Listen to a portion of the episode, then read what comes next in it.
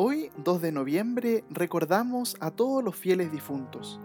Es un día en que rezamos por todos aquellos que ya han dejado este mundo y pedimos a Dios que los reciba en su reino.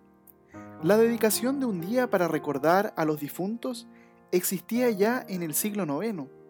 La asignación de este día en específico, después de la celebración de todos los santos, se debe a San Odilon de Cluny, quien estableció en sus monasterios la obligación de rezar en este día por todos los fieles difuntos. Hoy recordemos a todos nuestros familiares y amigos que ya han muerto y agradezcamos a Dios por el don de sus vidas. ¿Cuánto nos han dejado esas personas que marcaron momentos importantes de nuestra historia? En agradecimiento, recemos por ellas y pidámosle al Señor que perdone sus faltas. Que tengas un buen día y que Dios te bendiga.